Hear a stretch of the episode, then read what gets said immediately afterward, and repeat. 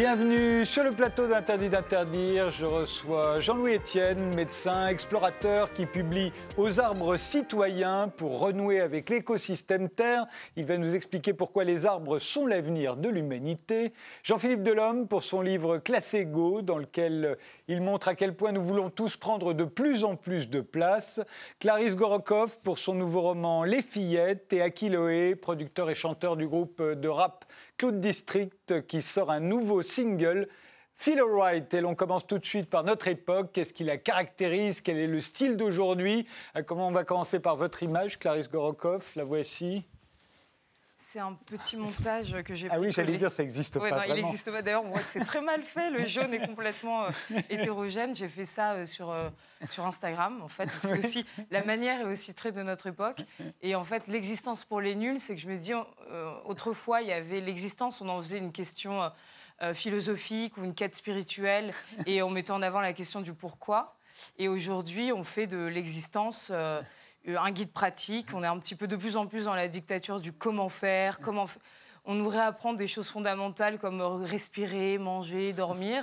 Et, euh, et donc, euh, voilà, l'existence pour les nuls, c'est, euh, ça me semble être très. euh, Mais franchement, quand je l'ai vu, je me suis dit qu'il existait vraiment. Ça veut dire que j'ai des talents de graphiste. non, c'est pas pour ça que je me suis dit que oui, après tout, c'était la suite normale Ouais, quoi, fait- ouais. de, On, tout, on y est presque. hein, de tout le reste. On y est presque. Akiloé, votre image à vous peut, paraître aussi paradoxale d'ailleurs. Oui. Hein non, en fait, c'est pour représenter la diversité euh, culturelle qui est présente dans la musique actuellement. la fusion. La fusion, le, Alors, il faut, la dire qui, qui- qui sont euh, sur scène en même temps. Là. Donc, euh, Lil Nas X, un jeune rappeur de 20 ans, et euh, Billy Ray Cyrus, une grande star de la country américaine. Voilà, et quand les chanteurs de rap et les chanteurs de country euh, chantent ensemble, voilà. vraiment il s'est passé un truc. Ouais, voilà, Ou qu'il ne se passe plus rien.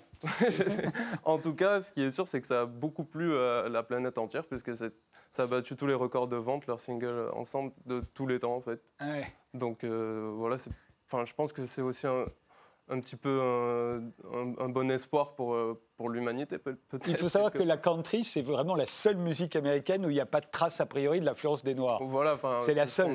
Toutes les autres, c'est de la musique mais- noire en fait. Voilà, hein. c'est ça en fait. C'est vraiment un mix entre deux, deux ethnies, deux cultures différentes. Et voilà, je trouve ça positif. Jean-Philippe Delhomme. Alors moi j'ai choisi cette image, c'est c'est une photo que j'ai prise dans une boutique de ballet au Japon. Euh, Ce n'est donc pas une œuvre de Marcel Duchamp. Non, mais ça pourrait euh, être au musée du Quai Branly parce qu'il y, a il y a un côté sculpture. euh, non, j'ai trouvé ça intéressant parce que bon, j'aurais pu choisir une image d'un d'un objet catastrophique, ultra technologique. Et je pensais que c'était intéressant de, de re- revenir au ballet. C'est très simple. Et en plus, le ballet, ça intéresse personne. C'est-à-dire qu'il n'y a pas eu de. En tout cas, en Occident, il n'y a eu aucune innovation technique sur le ballet. Quoi. Quand Ouais. on cherche un ballet, il n'y a qu'un modèle, quasiment, un truc qui se vise comme ça avec des poils en plastique. Et ça intéresse personne, ça intéresse moins que les trottinettes, etc. Et je me suis dit, c'est, c'est voilà. Puis ça, ça correspond. Je crois que c'est une sorte de pratique méditative de balayer aussi, parce que euh, ça c'est dans le, l'existence pour les pour les nuls. Oui. Voilà. Donc Cirer les chaussures, on dit que c'est très bon Oui, pour aussi, euh, sur- retrouver soi-même. Alors évidemment, il y, a- il y a un impact, parce que les gens, pour utiliser du, du vocabulaire euh, moderne, là, ça, ça- il y a un impact euh, écologique, forcément, de faire des balais en bois, mais sur les arbres. Ben, on va voir. Et, enfin, voilà. on va Bon, voir. il, est, il est mineur. Oh, il est beau ce balai. hein. Ah, Ils sont beaux, ils ont, et puis alors, Oui. ils ne pourraient pas être remplacés par des applications, parce qu'ils enfin, ils ont chacun quelque chose de spécifique, c'est ce qu'on m'avait expliqué. Et c'était une boutique entièrement spécialisée en, en ballet, donc ça correspond à l'époque à la spécialisation, l'hyperspécialisation, voilà. Et vous, Jean-Louis Etienne, Moi, c'est mon port autonome. c'est chez vous. C'est chez moi.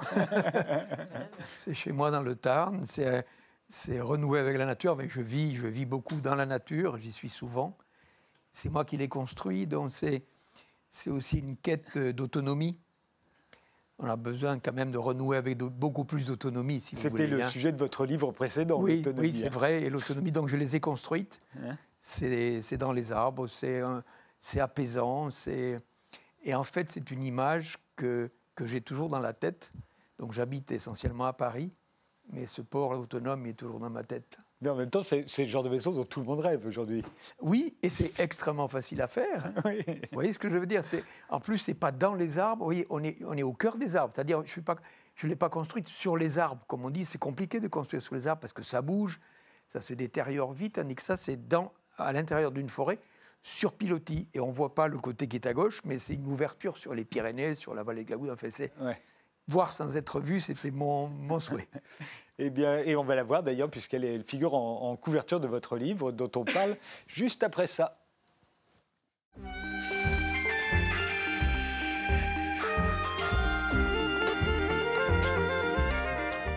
Jean-Louis Etienne, euh, je rappelle que vous êtes médecin, vous êtes explorateur, vous avez été le premier homme à avoir atteint le pôle Nord en solitaire après 63 jours de marche. Euh, vous avez également traversé euh, l'Antarctique en traîneau, 63 000, 6300 km. 6300 km en 7 mois, le continent le plus froid, le plus froid du monde.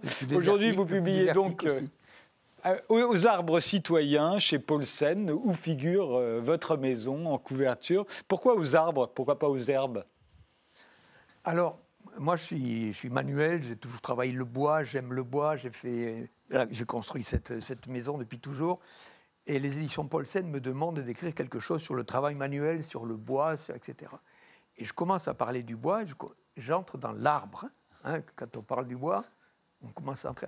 Et tout d'un coup, je découvre, enfin, j'ai beaucoup vécu dans les... C'était mes refuges, les arbres. Je grimpais aux arbres pour aller chercher les petites tourterelles au mois de mai, pour les apprivoiser. moi, je suis né à la campagne, donc ça faisait partie de mon existence. Mais tout d'un coup, quand on rentre dans l'arbre, et je suis rentré dans ma relation à l'arbre, mais l'arbre, c'est un, c'est un nœud, si vous voulez, entre... Euh, je, je, pense que c'est le réconciliateur entre l'agriculture et la nature. Donc entre l'homme et la nature. Entre l'homme et la nature, oui, si on veut dire. C'est euh, le dessert, c'est le couvert, c'est le gîte de la biodiversité. Et puis un truc qui que j'ai découvert, qui m'a assis, un chêne, de, une chêne qu'on a dans nos forêts, qui fait 30 mètres de haut, il transpire 250 litres par jour. Une forêt de hêtres, de chez nous, forêt de hêtres, un hectare, ça émet 29, 25 mètres cubes d'eau tous les jours. Donc on voit le lien, si vous voulez, entre l'hygrométrie, le climat. Euh, c'est tout l'arbre. Vous, dites que l'arbre, ça pourrait être en fait l'avenir de l'humanité. Oui, oui, parce qu'effectivement, il a un rôle très important, comme je viens de le dire, sur le climat, sur l'hygrométrie. C'est apaisant, il fait de l'ombre. Dans les, dans les perspectives de canicule, si vous voulez, surtout en ville, par exemple, mmh. ce n'est pas que l'arbre à la campagne. Mmh. Donc euh, il rafraîchit le sol, il permet effectivement de, faire en sorte que les, villes deviennent bien plus agréables à vivre avec les canicules. Et euh, voyez par exemple, une grande forêt comme l'Amazonie, il y a ce qu'on appelle des rivières flottantes. Il y a tellement de, la transpiration de l'arbre, on voit 40 mètres cubes par jour, et ça fait des rivières. Les gens qui travaillent sur des hauts perchés dans la, sur la canopée, ils voient passer comme ça. Et donc ces rivières flottantes, si vous voulez, elles irriguent, elles irriguent le Brésil, l'Uruguay, etc. Et donc aujourd'hui, il y a déjà avec la déforestation, on parle surtout de la déforestation, mais une des conséquences, c'est les sécheresses qui commencent à arriver vers l'Uruguay, vers le Brésil. Vous voyez Donc il faut remettre l'arbre dans un contexte général, et là on se rend compte qu'il est... Vous dites aussi que c'est le dénominateur commun de toutes les espèces. Oui, c'est le dénominateur commun de toutes les espèces dans le sens où il, il en abrite tellement. Vous voyez ce que je veux dire? C'est le gîte, le couvert de toutes les espèces, à la fois dans la partie aérienne que l'on voit, que ce soit les petits mammifères, que ce soit les, oiseaux. Ensuite, il y a des, beaucoup d'insectes dans, le tronc. Et alors, dans les racines, si vous voulez, c'est café, quoi. Hein. il y en a dessous. Et puis, alors, il y a des filets de champignons. Quand vous marchez, on marche surtout sur des filets, des filaments de mycélium de champignons qui aident les racines à aller chercher l'eau profonde c'est une grande. L'arbre est une mutuelle en fait. Vous voyez, où, toutes, euh, où, toutes, les choses ont un levier en commun. Quoi. Et, alors, ce, qui est, ce, qui est, ce, que vous rappelez dans ce livre aussi, c'est que les arbres sont des géants. On voit hein, ceux qu'on a choisi de mettre en photo derrière vous, ils sont là un peu par hasard, mais ce sont des géants qui en fait naissent d'une toute petite graine. C'est ça qui est incroyable. C'est quand hein. même, c'est fou. Ah ben oui. C'est vrai qu'on n'y pense pas. Non, hein, dans une toute petite graine comme ça, il y a un géant qui sommeille. Et il suffit à un moment donné de le mettre en terre, les racines vont se mettre en place, et puis vous avez un petit truc qui sort, et qui au fil des ans et au fil des décennies va devenir énorme. Et de même, les racines sont capables de s'ouvrir des chemins ah ben absolument oui. dans toutes les circonstances. Oui, oui, on voit, de temps en temps, on voit, attendez, l'arbre du Ténéré. L'arbre du Ténéré, c'était un arbre qui était au milieu du désert, isolé totalement de la famille des acacias, puis on s'est dit, mais où est-ce qu'il va chauffer la flotte quoi? Alors il y a eu des trous qui ont été faits, des puits, et on se rend compte qu'il descend à 35, 40, 50 mètres. la racine va chercher l'eau. Ce qui est formidable dans la nature, c'est que les plantes, d'une manière générale, et l'arbre, ils trouvent leur subsistance là où ils ont élu domicile. Mm. Imaginez que nous décidons de vivre, enfin là, peut-être pas terrible, mais dans un coin, ça veut dire qu'on arrive sur place et qu'on va tout trouver. L'arbre va chercher l'eau et les sels minéraux dans le sol. Il se nourrit, si vous voulez, par ce qu'on appelle la photosynthèse, ça c'est le miracle de la vie. Mm. L'arbre, il regarde le soleil, si vous voulez, il regarde le soleil, il capte l'eau du sol et les sels minéraux, et le soleil transforme le gaz carbonique de l'air. Il joue un rôle essentiel sur le climat. Mmh. puisque pour se nourrir, il capte le gaz carbonique, le CO2 qui est dans l'air, qui est responsable du réchauffement climatique. Et avec ce CO2, il va faire du glucose sous l'action du soleil. Il se nourrit avec ça. Donc, les pieds dans l'eau, il regarde le soleil, il prend, le gaz carbonique de l'air, il se nourrit en faisant du glucose, il se développe, et aussi, surtout, il libère de l'oxygène. C'est lui qui oxygène l'air que nous respirons. Donc vous dites qu'en fait, planter un arbre, c'est un acte citoyen. Un acte citoyen, puis c'est un acte mémorial, c'est un acte de beaucoup de choses. On voit tout, euh, chaque fois, j'ai en mémoire mon père, mais les gens du, voisinage dans le quartier, on avait une petite maison dans un lotissement. Le premier truc qu'on fait, c'est planter un arbre. C'est un truc instinctif, quoi. Hein. On va planter un arbre. Alors on l'achète en général chez un pépiniériste, mais si vous plantez une graine, c'est ça qui est prodigieux tout petit truc comme ça. Il y a un géant qui sommeille. Et alors, euh, euh, je vous dis, Jean-Louis Etienne, que les arbres pourraient jouer un rôle déterminant pour atteindre la neutralité en carbone. Alors, on croit que c'est symbolique, mais pas du tout. Oui, alors dans une poutre, vous allez construire une cabane. Je vous inspirerai peut-être la construction d'une cabane. Vous allez acheter des poutres. Une poutre de 25 kilos, on va dire 50, 50 kilos, vous transportez 25 kilos de carbone. La moitié du poids du tronc si vous voulez, qui sert, enfin du bois sec, hein, pas du tronc, eh ben, c'est du carbone. Donc c'est ce qu'on appelle des pièges à carbone. Ce fameux carbone qu'on rejette dans eh l'atmosphère et, qui est la cause du réchauffement climatique. Donc d'utiliser de plus en plus le bois. Alors ce qu'il y a, si vous voulez, c'est que ça a un circuit relativement court.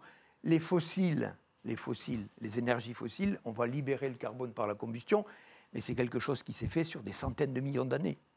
L'arbre qu'on utilise, une vie d'arbre, c'est 30-50 ans, vous voyez mmh. Et donc, pendant 30-50 ans, il va capter ce carbone. Si vous prenez un, vous coupez un arbre et que vous en faites une, une maison, tout le carbone que l'arbre aura capté pendant sa vie, il est immobilisé dans la maison. Il reste prisonnier. Il reste prisonnier. Dans votre maison, il y a plein de carbone. Dans toutes les maisons en bois, dans toutes les planches, vous avez du carbone. La moitié du bois sec, j'en trouve pas ici, mais peu importe. mais la moitié du bois, euh, du poids du bois sec, c'est du carbone. Et euh, en revanche, si votre maison brûle, le carbone est ah, relâché dans l'atmosphère. Voilà. Alors, ce qu'on dit, c'est que la neutralité carbone, c'est-à-dire que je vais émettre du carbone, mais les autres arbres qui poussent à côté vont le capter, si vous voulez. Donc, on est dans un, dans un cycle relativement court. Donc, d'où l'importance de la forêt amazonienne. D'où l'importance de la forêt amazonienne. Alors, une forêt amazonienne comme ça, elle est relativement stable, c'est-à-dire qu'elle ne, elle, elle n'est plus le poumon, la forêt établie. Mais par contre, elle stocke. Et quand on brûle la forêt amazonienne, on, envoie dans l'atmosphère tout le gaz carbonique, le, carbone qu'elle a, stocké, mais aussi on détruit les sols. Les sols sont des puits de carbone géants. Il y a, toute une faune. Et donc, quand je parle de réhabilitation entre l'agriculture et la, et la nature à travers l'arbre, il y a ce qu'on appelle l'agroforesterie. Alors, l'agroforesterie, c'est il y a encore 60 ans, 70 ans, on a rasé les campagnes. Il y avait des haies, il y avait des bois, pour faire du remembrement. Ces immensités. Il n'y a pas une espèce qui va se lancer dans la traversée d'un champ de quelques hectares. Vous voyez ce que je veux dire Donc, l'agroforesterie, c'est mettre des rangées d'arbres assez espacées pour que les, engins agricoles puissent passer pour les cultures. Et donc, c'est quelque chose qui enrichit le sol, qui va amener la biodiversité qui va amener de, l'humus parce que les feuilles tombent régulièrement. Ça va stabiliser la teneur en hygrométrie, en, eau du sol. Et tout d'un coup, vous avez un sol vivant. Vous avez les vers, qui vont remonter. Et Aristote disait que les vers, c'était les intestins de la terre. Enfin, c'est faire renaître ces sols qui, en fait, aujourd'hui sont désertés parce qu'effectivement, on a tout rasé. Le, gros problème de notre époque, Jean-Louis Etienne, euh, vous le résumez bien d'ailleurs en une phrase au fond, c'est limiter les émissions de gaz carbonique tout en augmentant, en fait, euh, nos, alors qu'au même moment, augmente nos besoins énergétiques et alimentaires. Et pour l'instant, c'est ça qu'on n'arrive pas à ben résoudre. non, mais l'équation est difficile. Mais c'est une équation, au fond, très simple à formuler, oui. Euh, mais elle est très difficile à résoudre. Ah ben non, mais bien sûr, comme vous savez aujourd'hui que 80% de l'énergie que l'on consomme à l'échelle planétaire, ça vient encore des fossiles. Le charbon, beaucoup, du gaz et le pétrole. Donc comment passer, si vous voulez, de cette euh, consommation massive d'énergie fossile qui émettent du CO2, qui est responsable du réchauffement climatique, à une vie relativement normale, avec un accès à l'énergie satisfaisant, mm-hmm. parce qu'on peut tout d'un coup dire, moi je me retire dans ma campagne, mais on est quand même chacun un citoyen. C'est-à-dire que la, route, elle a été goudronnée pour vous accompagner, vous y allez avec le train ou avec une voiture, vous voyez ce que je veux dire? On est tous dans un rouage comme ça, on ne peut pas s'extraire. C'est pour ça que chacun doit être efficace sur sa zone d'influence. On a une zone d'influence dans sa vie personnelle, dans ses choix de consommation, de transport, d'alimentation, et on a chacun une, zone d'influence personnelle, familiale, professionnelle. Euh, votre, vous avez un rôle d'influent à travers les, les médias, euh, par votre travail. Vous voyez, si chacun est efficace sur sa zone d'influence, on peut arriver à inverser la tendance. Mais on, aura quand même besoin de toujours plus d'énergie. J'ai découvert, j'ai fait une conférence devant des pneumologues qui parlaient effectivement des problèmes effectivement de, d'intoxication, de par la respiration, des particules fines, etc. Et j'ai appris une chose, c'est que Internet consomme une fois à l'échelle planétaire, une fois et demie euh, les, transports aériens. Hmm. C'est plus que c'est plus que le transport, aérien.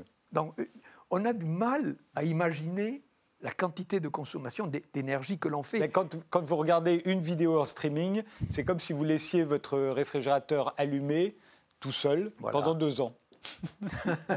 Donc il faut bien, avant, si vous voulez, on veut tous effectivement un monde meilleur, mais il y a un besoin d'apaisement et de culture pour se rendre compte qu'on est des gros, gros consommateurs d'énergie. Mais alors justement, utiliser le bois, le bois de la forêt, l'utiliser euh, comme source d'énergie, euh, ce serait bon pour la planète euh, C'est-à-dire que remplacer une centrale à charbon par une centrale à bois, ça, marche C'est un mauvais exemple que vous citez. Parce que vous, vous l'étudiez, justement. Je l'ai étudié, bien sûr, je l'ai regardé, j'ai traversé là-dessus. C'est vrai qu'on peut se dire l'arbre L'arbre, si vous voulez, il émet, quand on brûle le bois, il émet le CO2. Un autre arbre qui pousse, il va prendre ce CO2. Et on voit tout de suite cette économie circulaire, une neutralité carbone.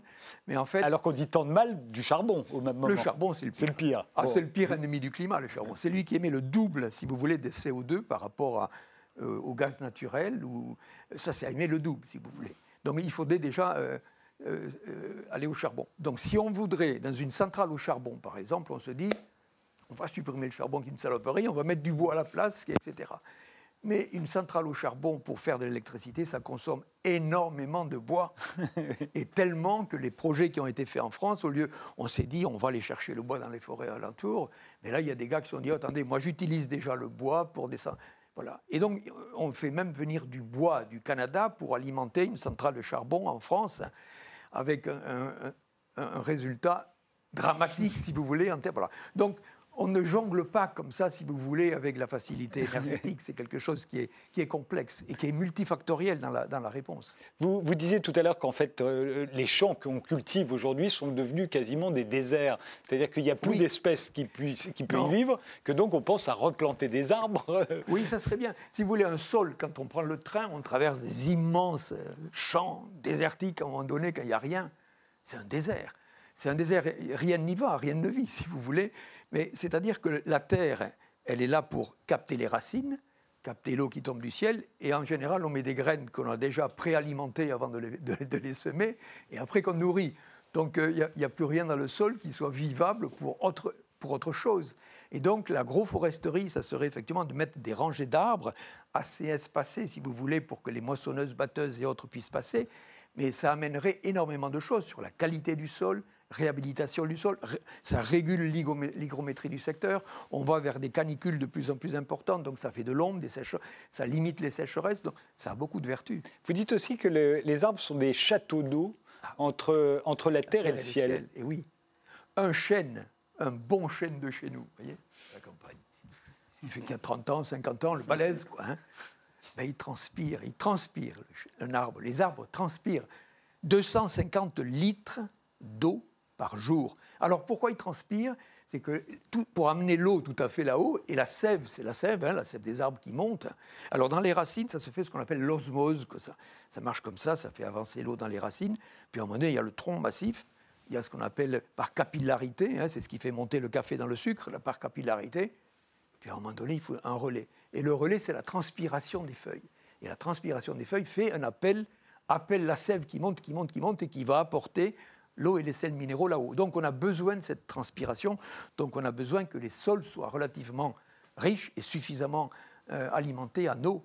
Alors quand on rase un sol, en général, regardez ce que fait un arbre avec les feuilles, il amortit la chute des gouttes d'eau et elles sont dispersées au sol et elles vont être absorbées. Si vous n'avez pas d'arbre, donc vous avez des, des, des, quantités massives de pluie qui tombent sur un champ et s'il y a de la pente, ça emmène tout. Vous voyez, c'est, c'est un régulateur extraordinaire. En fait, euh, tomber amoureux des arbres. Oui, on dirait que vous avez, vous avez trouvé en l'arbre la, la, la clé de, de, de, d'une évolution durable Oui, oui. entre l'homme et la nature. C'était mon refuge depuis l'enfance. Moi, j'ai toujours vécu dans la campagne, dans le Tarn.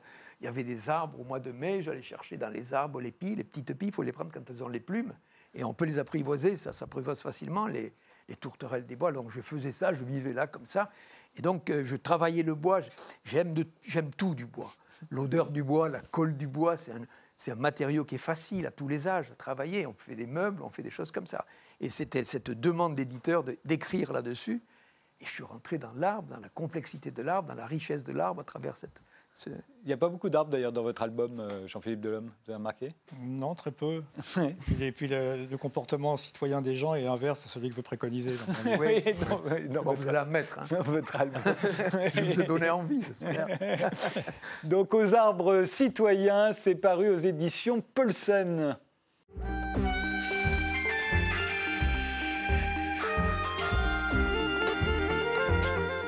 Jean-Philippe Delhomme, vous êtes euh, dessinateur, peintre, illustrateur, euh, illustrateur de mode notamment. Vous êtes l'auteur de nombreux livres sur la vie quotidienne euh, des privilégiés, des branchés, des gens modernes en général. Le dernier qui vient de paraître, c'est Classe Ego. Ça vient de paraître chez De Noël. Je trouve le titre très bien trouvé. Je suis étonné d'ailleurs que personne ne l'ait trouvé avant, Classe Mais- Ego. Moi, moi, je suis étonné de l'avoir trouvé. Parce que j'ai toujours- j'ai généralement beaucoup de mal à trouver des titres. Et, et là, je sais pas. et, euh, donc je ne sais pas comment ça s'est. Oui, et tout à coup, il a la force de Une l'évidence. chance énorme. Puisque vous, dites- vous dites en fait euh, au début de ce livre que les gens veulent prendre de plus en plus de place. Ah oui Mais ça, on- Living large. Ouais, ça, je l'ai souvent, je souvent vu dans des magazines américains. C'était la suite un peu de Thinking Big, Ouais. à penser là. Et, et puis, Pensez gros, pensez grand. C'est gros, ouais. Et puis Living Large, ça c'est un peu la, la suite logique de ça. C'est de prendre le... Alors qu'on aurait pu penser que les gens essaieraient de prendre le minimum de place, Ben oui, on est de plus en plus nombreux. donc. voilà, que les voitures seraient de plus en plus petites, etc. Et en fait, c'est le contraire. Les gens essayent de- d'avoir des bagnoles énormes qui font la taille de cinq voitures normales. On en voit plein. Les SUV, là, c'est, c'est, une pollution considérable. Et, euh, et même physiquement, les gens font de la musculation pour être plus gros, prendre trois places s'ils peuvent, etc. Les gens veulent être des géants. C'est-à-dire que la petite graine, là, les gens veulent tous être des, des géants, quoi. Oui, on va Ah. voir. Alors, les- les- les- tous vos, vos dessins sont terribles pour les, pour les, surtout pour les, pour les riches d'ailleurs, qui en prennent une bonne part, mais pas seulement pour eux d'ailleurs. Mais les riches sont particulièrement des gens qui veulent prendre de plus en plus de place, qui veulent vivre large. Sans aucun complexe, en fait. C'est ça aussi qui est intéressant, c'est que on peut imaginer, dans une époque, dans les 60, les riches avaient un peu des scrupules. Et, ça, c'est fini. Ça, que les- un riche, il veut être euh, comme un comme un lascar, quoi, genre prendre la Ouais. place, comme s'il n'avait pas d'argent, que, waouh, il veut aussi euh, faire peur aux gens, enfin, il y a quelque chose comme ça. Et, et le fait de parler fort dans son téléphone portable, où que l'on soit, c'est une façon de prendre de la place là aussi. hein. Oui, oui, parce que prendre de la place, c'est pas seulement physique, c'est sonore aujourd'hui, c'est très très souvent sonore, en fait. De la même façon, vous détestez les selfies, j'ai l'impression que là aussi, parce que quand on fait des selfies, c'est généralement pour les publier sur Ouais, Instagram ouais. ou ailleurs. Au fond, c'est encore une façon de prendre de la place. Ah oui, de se diffuser soi-même, de se diffuser son image soi-même, de la répéter. Enfin, c'est- ça, le selfie, c'est, bon, aujourd'hui c'est une évidence, mais quand on y pense, c'est, incroyable. On va en voir pas mal, mais on voit, aussi surtout beaucoup de transport, parce que c'est vrai qu'on se, on veut bouger, c'est aussi une des marques des privilégiés de notre époque, c'est ceux qui bougent le plus. Ouais, ouais, ouais. Les, les taxis-motos, a priori, on se dit un taxi-moto, ça prend moins de place qu'une voiture, donc Mais donc- quand on est pressé, c'est plutôt un bon... bon mais je Ah sens oui, qu'il mais- vous énerve le, le taxi Ah bah, il y a une idée de prestige, quoi. Que beaucoup de choses sont, fonctionne sur le prestige personnel. C'est-à-dire que le type qui est dans son taxi moto, il a l'impression d'une sorte de chevalier du Moyen-Âge. Poussez-vous là, enfin, il y a côté comme ça, c'est, son déplacement est plus important que celui des autres. Jean-Louis Etienne, je suis sûr que vous avez dû prendre des taxis moto parfois, non? Ça m'arrive, mais ça coûte cher. Hein, hein? Oui, enfin bon, quand on est très, très pressé. en situation d'urgence. Voilà, il, y a, voilà, il y a le côté pratique, ah objectif, et puis il y a le côté subjectif qui est le, prestige, taxi moto. Le côté aventurier de, soi-même, le côté... Euh, par, l'effort, comme vous dites, c'est un peu nier aussi l'existence des autres. Ah oui, oui, oui. Oui, oui. Enfin, ça peut discuter. Mais on va faire une pause. C'est vrai. Enfin, c'est pour, pour, que les autres prennent l'espace des autres, quoi on, fait une pause et on revient à, à Classe Ego, le livre de Jean-Philippe Delhomme.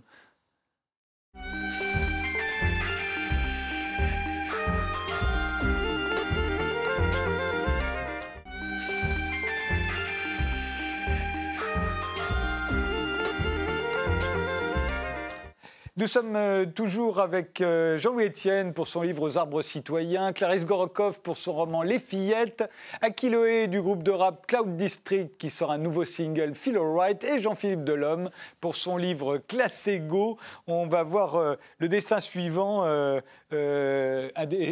ça c'est la couverture, mais, mais, le dessin suivant normalement devrait parler à, Jean-Louis Etienne. Ah oui, je, pense voilà. je pensais à vous tout le temps. voilà.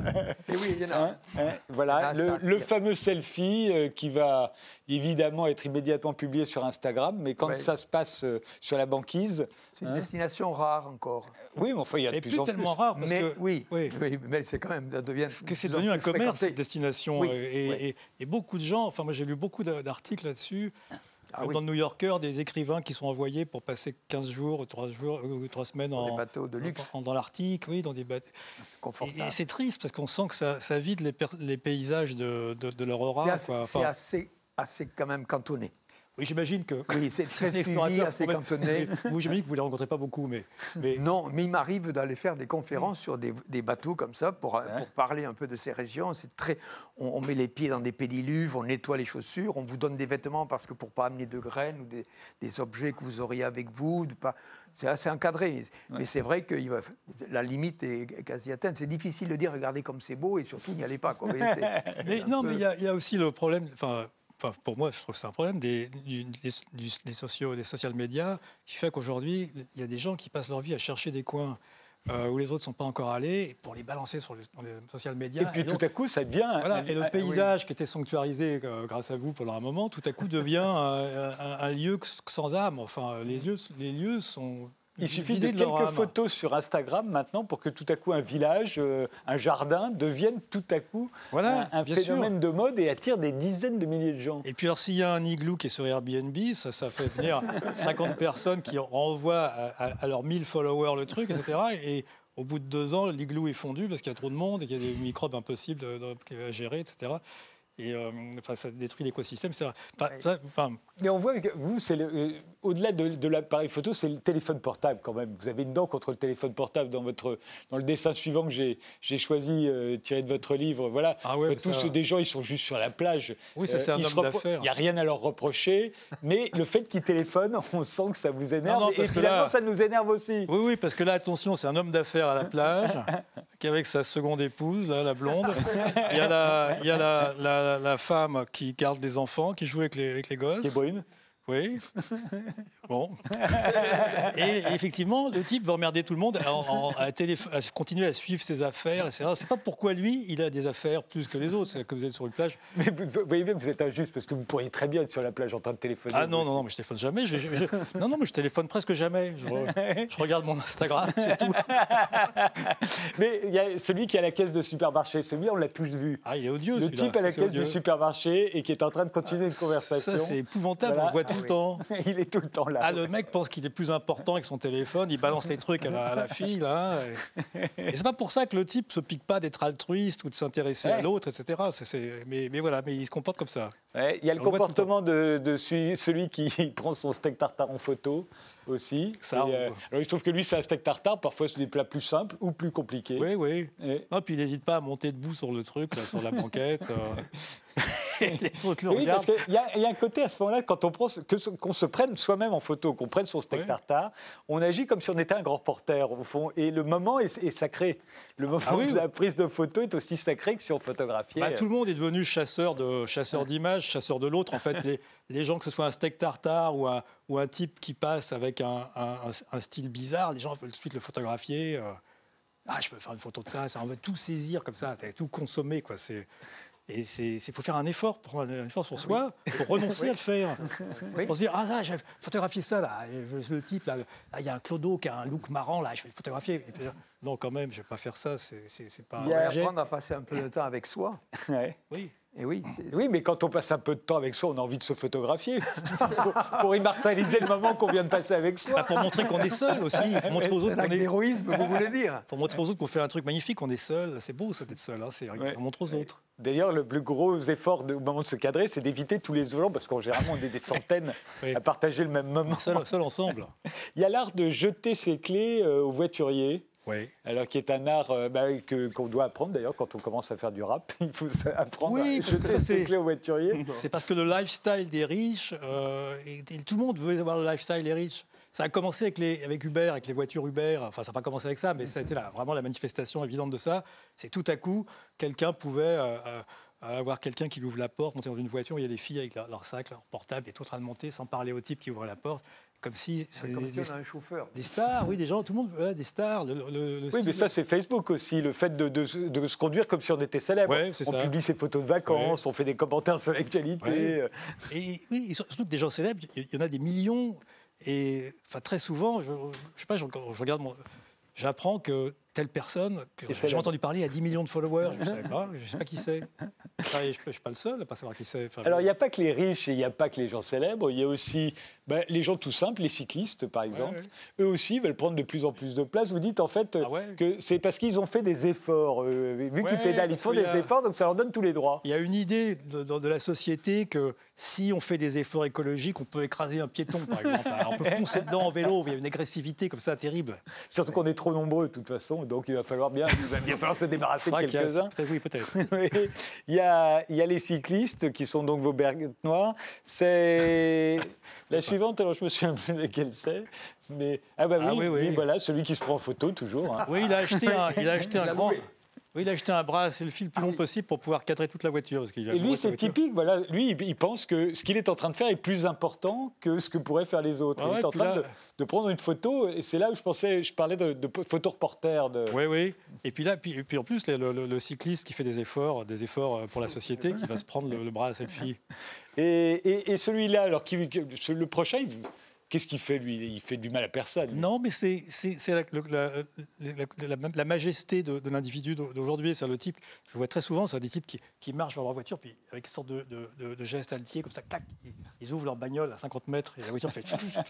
Et le type, a une espèce de geste comme ça, comme une sorte de, de- de prince qui, qui vient de décider de quelque chose. Et, et les trottinettes électriques, elles ressemblent bien qu'elles elles énervent tout le monde maintenant. hein, donc, euh, Ouais, bah ça, les trottinettes électriques, on, en- on a tout dit sur les trottinettes électriques. C'est pas ça qui, qui les arrête, au contraire. et, et eux, ils prennent de la place, eux. hein.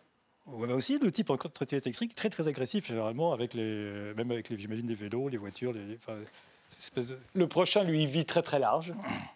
Et il en est fier. Ça, je l'ai vu. Enfin, j'ai vu ce bateau. J'ai pas vu le type dessus, mais j'ai vu le bateau euh, un hiver. Il pleuvait euh, à Cannes sous la pluie. Avec ce nom-là. My Choice, oui. Et c'est de l'humour de milliardaire, en fait. Et en fait, à côté de My Choice, il y avait, des bat- il y avait un bateau qui s'appelait The Office. C'est le, le même genre, énorme. quoi. The Office, un type de la City qui avait ça. Et ce qui était drôle, c'est qu'il y avait deux ou trois bateaux qui s'appelaient The Office, dans le même, même sens de l'humour. C'est-à-dire quand ils sont amarrés dans des, dans des criques en Grèce ou je ne sais où. Ah tiens, y a The Office, toi aussi Ah ouais, ouais. Bah, c'est comme ça me suffit. Oui, voilà. C'était le nom du ça, pavillon de banlieue. Le The, Of- The Office, c'est le Sam suffit du, du milliardaire. Et euh, alors, les influenceurs, vous en parliez. Voilà. L'influenceur. euh, Ah, C'est un influenceur que personne ne, co- ne- ne- ne connaît dans son quartier. Personne ne sait dans son quartier qu'il et est personne ne connaît les influenceurs à part les jeunes gens qui sont influencés par ces influenceurs. Mais si vous ne les connaissez pas. Non, ils sont anonymes, il y a trop d'influenceurs. Ouais. Et puis, il y a le, le média sceptique. Alors, le média Ah sceptique, oui, ça, sont de plus en plus nombreux. C'est celui qui a un drone. On l'appelle aussi un droniste. Oui, il veut son drone pour, pour faire lui-même l'info. Il veut lui-même ses images. Il n'a pas Ah, confiance. il ne croit qu'à ses images. Il croit qu'à ses images. Et euh, oui, il est anti, euh, anti-élite, anti-information, etc. Ça, c'est ça, c'est très très courant ça aujourd'hui. Mais il y a une chaîne d'information qui met en dessous. Si jamais vous êtes le témoin de quelque Bien chose, n'hésitez pas à nous envoyer la photo. Ah oui, non, mais Vous ne seriez pas en train de devenir misanthrope, euh, Jean-Philippe Delhomme non, c'est pour essayer de faire marrer les gens. vous avez réussi, mais ne vous aidez pas à ce qu'on s'aime les uns les autres non plus. Bah, c'est à chaque fois des luttes d'individualité, on le sent. quoi. Enfin, euh, c'est chacun son truc. euh. Qu'est-ce que vous disiez sur les espèces euh, pendant la Ah oui, pause? oui, oui, chaque espèce, elle est, elle est programmée au service d'elle-même. Ouais. Et au sein même de chaque espèce, chaque individu, c'est-à-dire reproduction, affirmation de l'espèce et extension du territoire. Si vous regardez chacune espèce, chaque végétal ou animal, euh, l'humain n'y échappe pas bien sûr, reproduction, affirmation de l'espèce, extension du territoire. Ouais. Du territoire euh, en hectares et territoire financier aussi, quoi. Enfin, de tous les territoires d'influence. Quoi, hein. Donc normalement, vous allez pouvoir faire des suites. Ah oui, ça ne va pas s'arranger. Oui, ça, ça, je pense que. Je pense que... Ça s'appelle Classe Ego et ça vient de paraître chez De Noël.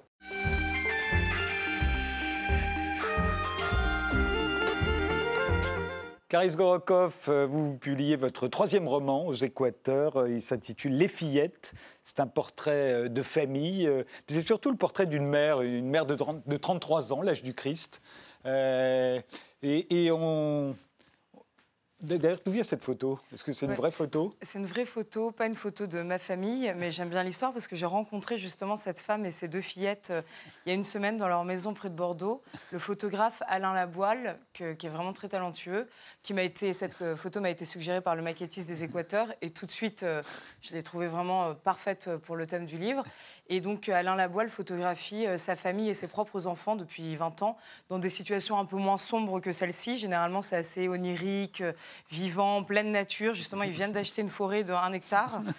Euh, et donc, euh, et voilà, donc j'ai trouvé que ce- cette photo était très appropriée pour, euh, pour mon livre. Et, c'était- et c'est drôle de voir comme quoi l'écriture permet d'ouvrir des, des moments de non-fiction, de réalité, parce que je l'ai vraiment rencontré, j'ai passé du temps avec eux, chez eux. Donc marrant. Vous, vous faites le portrait d'une mère qui est à la fois une très bonne mère, qui aime ses enfants, que ses enfants adorent, et en même temps ce qu'on appelle une très mauvaise mère, puisqu'elle a à peu près tous les défauts euh, qu'on peut, que peut avoir une mère.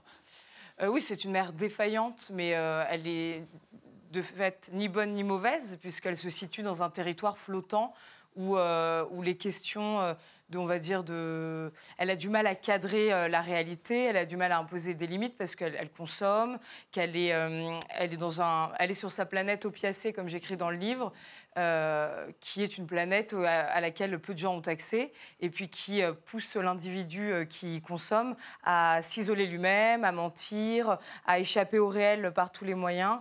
Et donc c'est une mère qui, par exemple, oublie d'aller chercher ses enfants à l'école, euh, mais c'est pas par manque d'amour, c'est parce que euh, à, à- à côté de ça, elle va raconter des histoires, les embarquer dans un quotidien qui est euh, au contraire euh, très plein de fantaisie, où chaque clochard, chaque prostituée qu'elle rencontre avec ses fillettes dans la rue a l'envergure et l'étoffe d'un personnage de, de bande dessinée ou de film. Elle va leur faire euh, des gâteaux. elle va Oui, leur mais faire ça, tout le monde prend cet exemple, mais il y a beaucoup de mères qui font des gâteaux. ça Oui, mais on ne s'attend pas à ce qu'une mère comme celle-ci, c'est-à-dire qui boit, qui se drogue, Ouais. fasse des gâteaux.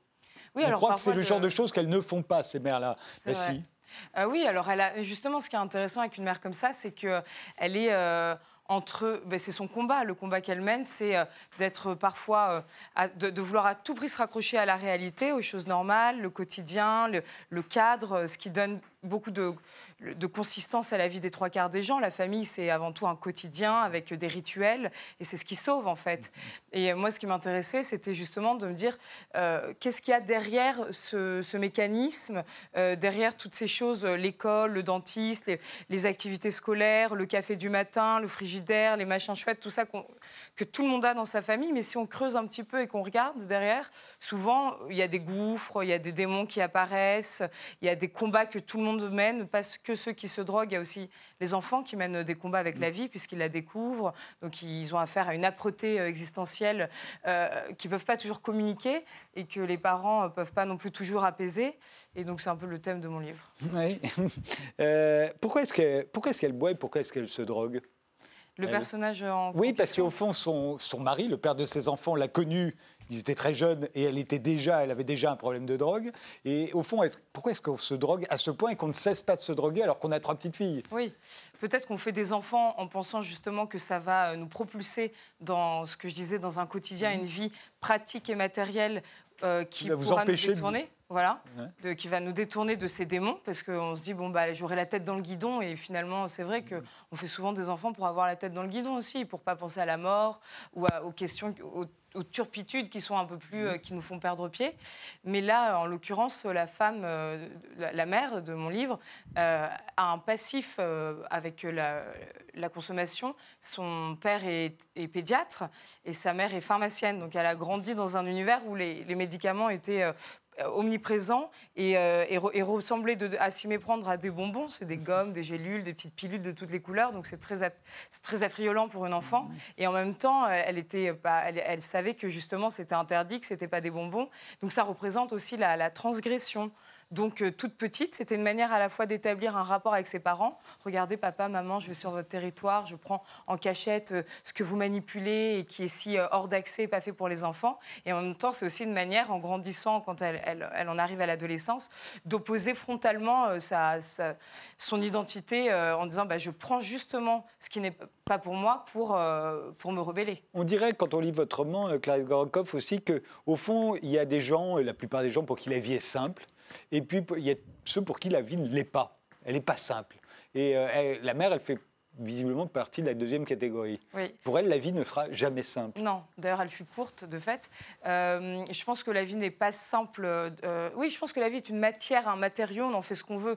Donc, si nous, on a tendance à complexifier les choses parce qu'on a une sensibilité euh, fragile, exacerbée, euh, on va avoir un dialogue avec l'existence qui va être à la, proportionnel à, à ce qu'on projette sur l'existence. Et euh, moi, je pense surtout que on, on peut se poser comme question euh, la question du bonheur et la question de l'intensité ou, ou du romanesque de l'existence.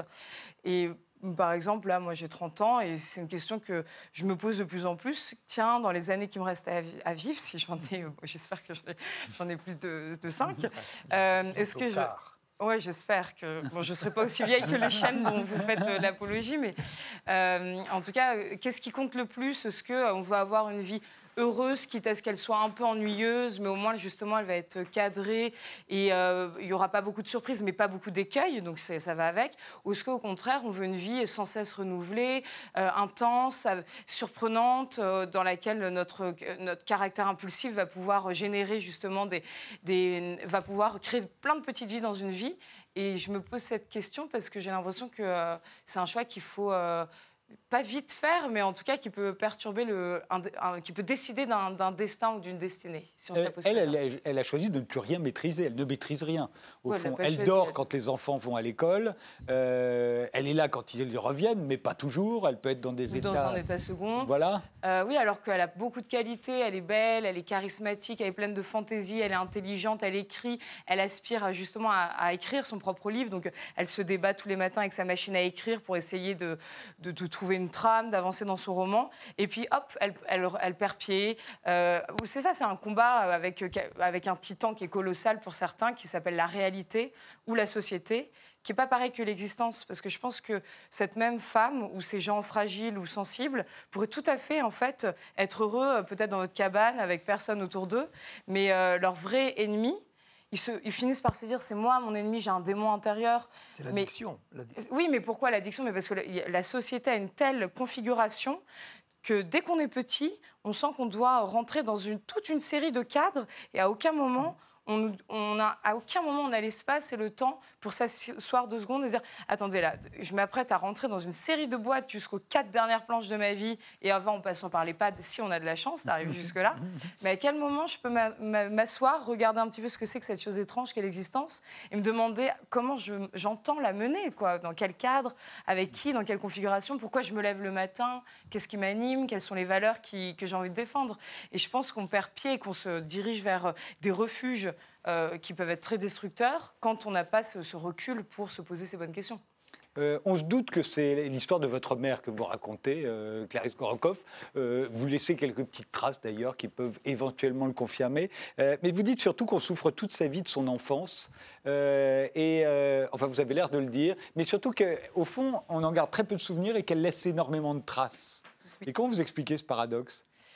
Déjà, je pense que l'enfant se prête à beaucoup de paradoxes, parce que souvent, euh, même enfant, j'entendais euh, mes amis dire Ah, moi, j'ai aucun souvenir d'enfance. Enfin, pas enfant, mais maintenant, euh, j'ai dû avoir une enfance très ennuyeuse ou très insipide ou, banale. Et je pense qu'il n'y a rien de moins banal que l'enfance, parce que c'est l'âge de tous les, toutes les premières fois, de tous les premiers émerveillements. Justement, il n'y a pas deux arbres qui se ressemblent quand on est enfant. Il n'y a pas, on est l'espace et le temps ne nous cloisonnent pas encore. On n'a pas conscience que, quand on est dans notre bain, il y aura la fin du bain, puis qu'après on va aller dîner, le lendemain on va, se, coucher, on va se réveiller. Les choses ne sont pas du tout scindées comme ça. Et, donc euh, je suis très étonnée du constat euh, que les gens ne, aient si peu de souvenirs de leur enfance. Je pense que c'est parce qu'ils ont perdu cette capacité d'émerveillement et cette complicité euh, salvatrice qu'il faut garder à tout prix avec l'enfant, notre enfant, l'enfant qu'on a été, et notre énergie enfantine. Et euh, les traces dont je parle, quand je dis euh, elle laisse. Euh, j'écris, elle laisse si peu. On, en garde si peu de souvenirs, mais elle laisse beaucoup de traces. C'est parce que ah le paradoxe, c'est que les gens disent j'ai très peu de souvenirs de mon enfance, et en même temps, tout le monde va voir un psy pour parler de son enfance. On a l'impression que ça a ravagé tout le monde. Donc peut-être qu'au lieu de, de s'attacher que aux traces, aux traumatismes de notre enfance, on devrait aussi revenir sur tous ces, émerveillements qu'on a eus et les remettre sur le devant de notre scène de vie d'adulte. Ça s'appelle Les Fillettes et c'est paru aux éditions Équateur.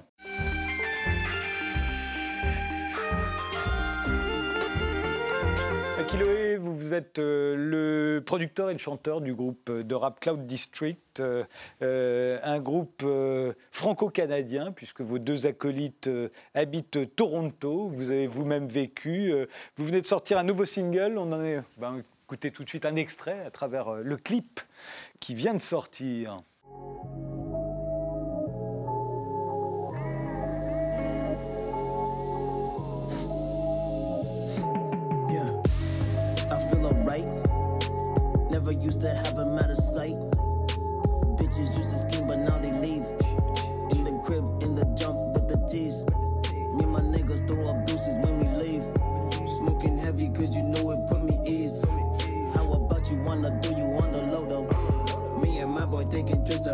I ain't got it at a time when you see me now.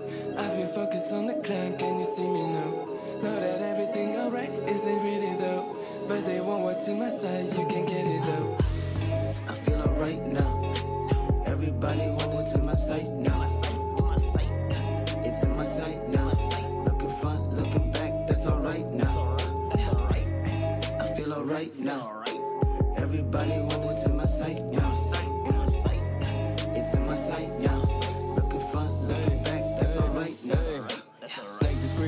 creeping, lawnmowers make it even. Pop up and face your demons. I feel alright, feel alright. The pussy take this penis. Found out who Billy Jean is. Now don't call me screaming. I feel alright, feel alright. Take Benz and Charlie Sheening. My closet needs some cleaning. Deposit more than needed. I wanted more and got it. The man's come out like Sonic. They gave me more reason to focus more on me. I feel alright, feel alright, ayy. I ain't got it at a time when you see me now. I've been focused on the climb, can you see me now? Know that everything alright isn't really though. But they want what's in my side, you can get it though. I feel alright now. Everybody wants in my sight now. It's in my sight now. Looking front, looking back, that's alright now. I feel alright now. Everybody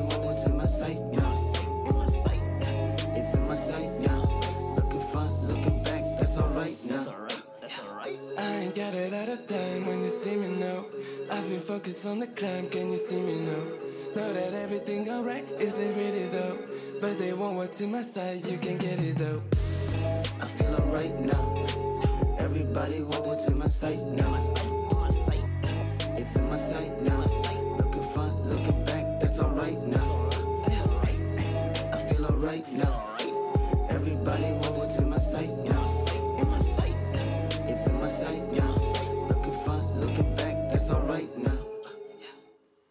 C'est ce qu'on appelle un clip euh, écolo, hein, euh, Ouais. à la place des voitures rutilantes, Voilà, euh, un qui- caddie. Qui roule des mécaniques ou non. Voilà, c'est la récup. ça. Ça veut dire quoi, euh, ou plutôt, à quoi faites-vous allusion en vous appelant Cloud District? Cloud District, en fait, c'est surtout pour faire allusion à, à notre diversité, le fait qu'eux soient à Toronto, au Canada, moi en France, que l'un soit d'origine italienne, l'autre jamaïcaine et moi français. Donc en fait, c'est juste le, le district dans lequel on se, on se rejoint tous pour faire de la musique. Et pour, voilà. Et, et- et c'est possible de vivre loin de- des autres membres du groupe, comme c'est le cas aujourd'hui? possible, euh, on va dire, pour commencer, et euh, pour des courtes durées, mais euh, enfin, c'est sûr qu'on a pour but de se rapprocher, d'être ensemble tout le temps. Pour, Vous avez vécu à. Toronto euh, à J'ai vécu un an Alors, euh, à Toronto. Justement, ouais. cette ville, parce que c'est quand même une ville très intéressante. Elle a déjà produit euh, Glenn Gould, euh, grand pianiste. Elle a produit euh, Neil Young, Neil Young, ouais. euh, très important aussi. Puis Austin Powers. Be- Euh, de- enfin, plutôt Mike Myers, euh, qu'on va venir là. Il vient de Toronto aussi. C'est aujourd'hui la, la plus grosse ville canadienne, plus grosse que Montréal. C'est presque une ville des États-Unis, en fait. Oui, c'est la quatrième, je crois, euh, ville la plus importante d'Amérique du Nord. Voilà. Je crois que les Américains viennent y tourner sans arrêt des films. Oui, Spider-Man, par exemple. Et, et la moitié de la population n'est pas blanche. euh, la- la plus Beaucoup de grande des- Jamaïcains. Ouais, beaucoup, beaucoup d'asiatiques aussi à Toronto. ouais. Alors, c'est quoi l'influence de Toronto? L'influence dans notre musique? Oui, sur, sur un groupe comme le vôtre. Bah déjà, moi, j'y suis allé parce que je voyais beaucoup d'activités au niveau du rap euh, là-bas. Donc, j'avais envie de, de voir et puis peut-être d'y prendre part. Donc, c'est ce qui se passe. Et euh, après, l'influence, euh, c'est une influence nord-américaine. Après, c'est vrai que c'est assez. ça ressemble pas mal à la culture nord-américaine. Il n'y a pas vraiment de, différence, si ce n'est vraiment le rock. Je trouve que là-bas, il y a beaucoup, beaucoup de rock. Même au niveau des. Dans les soirées, il y a beaucoup de concerts de rock partout ce qu'on ne voit pas en France euh, beaucoup. Et euh, voilà, donc notre influence, elle est surtout nord-améri- nord-américaine, je dirais. De l'Est. De l'Est, euh, oui. Bon, après, euh, j'ai vécu aussi à Vancouver, dans l'Ouest. Mais euh, je trouve que le- toutes les influences nord-américaines sont assez, assez similaires quand même. Ouais, ouais. On peut voyager, euh, on peut traverser les États-Unis, le Canada et voir. C'est bien pour ça que les Américains viennent tourner leurs films à Toronto, parce que personne ne se, rend compte Voilà, que ça n'est pas tourné aux cher, États-Unis. voilà, c'est ça ensemble comme deux gouttes d'eau. alors qu'ici, on prend la voiture pendant 5 heures et on, on va parler une autre langue, on va découvrir d'autres cultures. C'est vrai que là-bas, c'est vachement uniformisé. Quoi. Le, le- le rap euh, est né il y a plus de 40 ans maintenant. Il a débarqué en France euh, euh, en 1982. euh, donc ça, ça- ça fait une marche comme ça. Et pourtant, c'est toujours une musique à part. Vous parlez du rock. Le rock, c'est devenu la variété à peu près partout. Le rap aurait pu le devenir. Le rap, ça vend beaucoup plus de disques Ouais, que c'est le ça. rock aujourd'hui. C'est le plus Et gros pourtant, c'est toujours à part. Bah, Aux c'est un- États-Unis comme en France, C'est d'ailleurs. un peu à l'image de- des contradictions de notre, de notre société. C'est euh, c'est supposé être une musique euh, à la base de, de, de révolte. Et euh, donc on nous empêche un peu de dire que le rap c'est bien, tout ça. Et pourtant c'est ça qui est le plus consommé. C'est ça qui est le plus regardé, le plus vu, le plus écouté. Donc euh, Mais c'est vrai que le rock n'a réussi à s'installer réellement qu'à partir du moment où il a cessé d'être une musique de révolte, ce qu'il était Ouais. aussi d'ailleurs. Bah après, maintenant, le rap, c'est énormément mélangé aussi. Ça se mélange avec plein de styles. Il y, a, il y a des choses, on ne sait pas si c'est du rap, si c'est de la pop, si c'est de l'électro, de l'afro, du latino. On Et maintenant que ça se mélange même avec la country. euh, Voilà, c'est ça, Voilà. tout est mélangé. Donc je ne sais pas à quel moment on va dire que le rap a disparu pour pouvoir dire que le rap c'est bien et que c'est pour tout le monde. Mais euh, Donc c'est Feel Alright, c'est votre nouveau single et l'album il est prévu pour 2020 on n'a pas vraiment d'album. euh, on veut sortir des singles tous les mois. Bah tout oui, le de toute façon plus personne n'achète d'album. Plus personne n'est voilà, euh, c'est ce que je voyais. Tous les gens, tous les moins de 25 ans, 20 20% des moins de 25 ans n'ont jamais écouté un album en entier. Non. Donc euh, tout le monde stream euh, sur les. Et pourtant les maisons de disques continuent de, de signer les, les artistes pour un, deux, trois albums. oui, voilà. On fait des albums, mais c'est plus euh, faire un album, c'est plus un, un pré- un prétexte pour vendre quelque chose. En fait, on sait très bien que les gens vont aller streamer, vont peut-être l'acheter sur Internet, mais le format physique, il existe presque plus. Et donc le but c'est de les avoir en concert au fond. Oui, voilà. En fait, c'est ça. C'est les plus gros revenus, c'est les concerts pour un. Feel Alright, donc c'est le nouveau single. euh, et puis tous les précédents singles, vous les retrouverez évidemment, puisqu'il y en a eu un paquet. Je vous remercie tous les beaucoup. quatre d'avoir participé à cette émission. Aux arbres citoyens pour renouer avec l'écosystème Terre de Jean-Louis Etienne. C'est paru chez Paulsen. Classé de Jean-Philippe Delhomme, c'est chez De Noël. Et le roman de Clarisse Gorokoff, Les fillettes, c'est aux Équateurs. Merci de nous avoir suivis. Rendez-vous au prochain numéro.